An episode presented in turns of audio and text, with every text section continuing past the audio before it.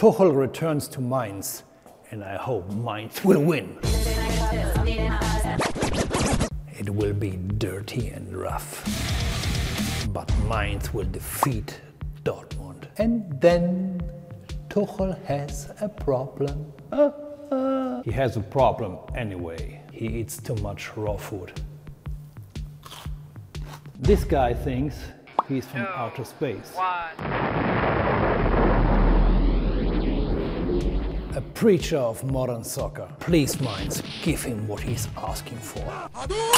A punch that will wake him up. Tuchel would like to be, but he's not the special one of the Bundesliga. Okay. Mainz will win 1-0. What do you think?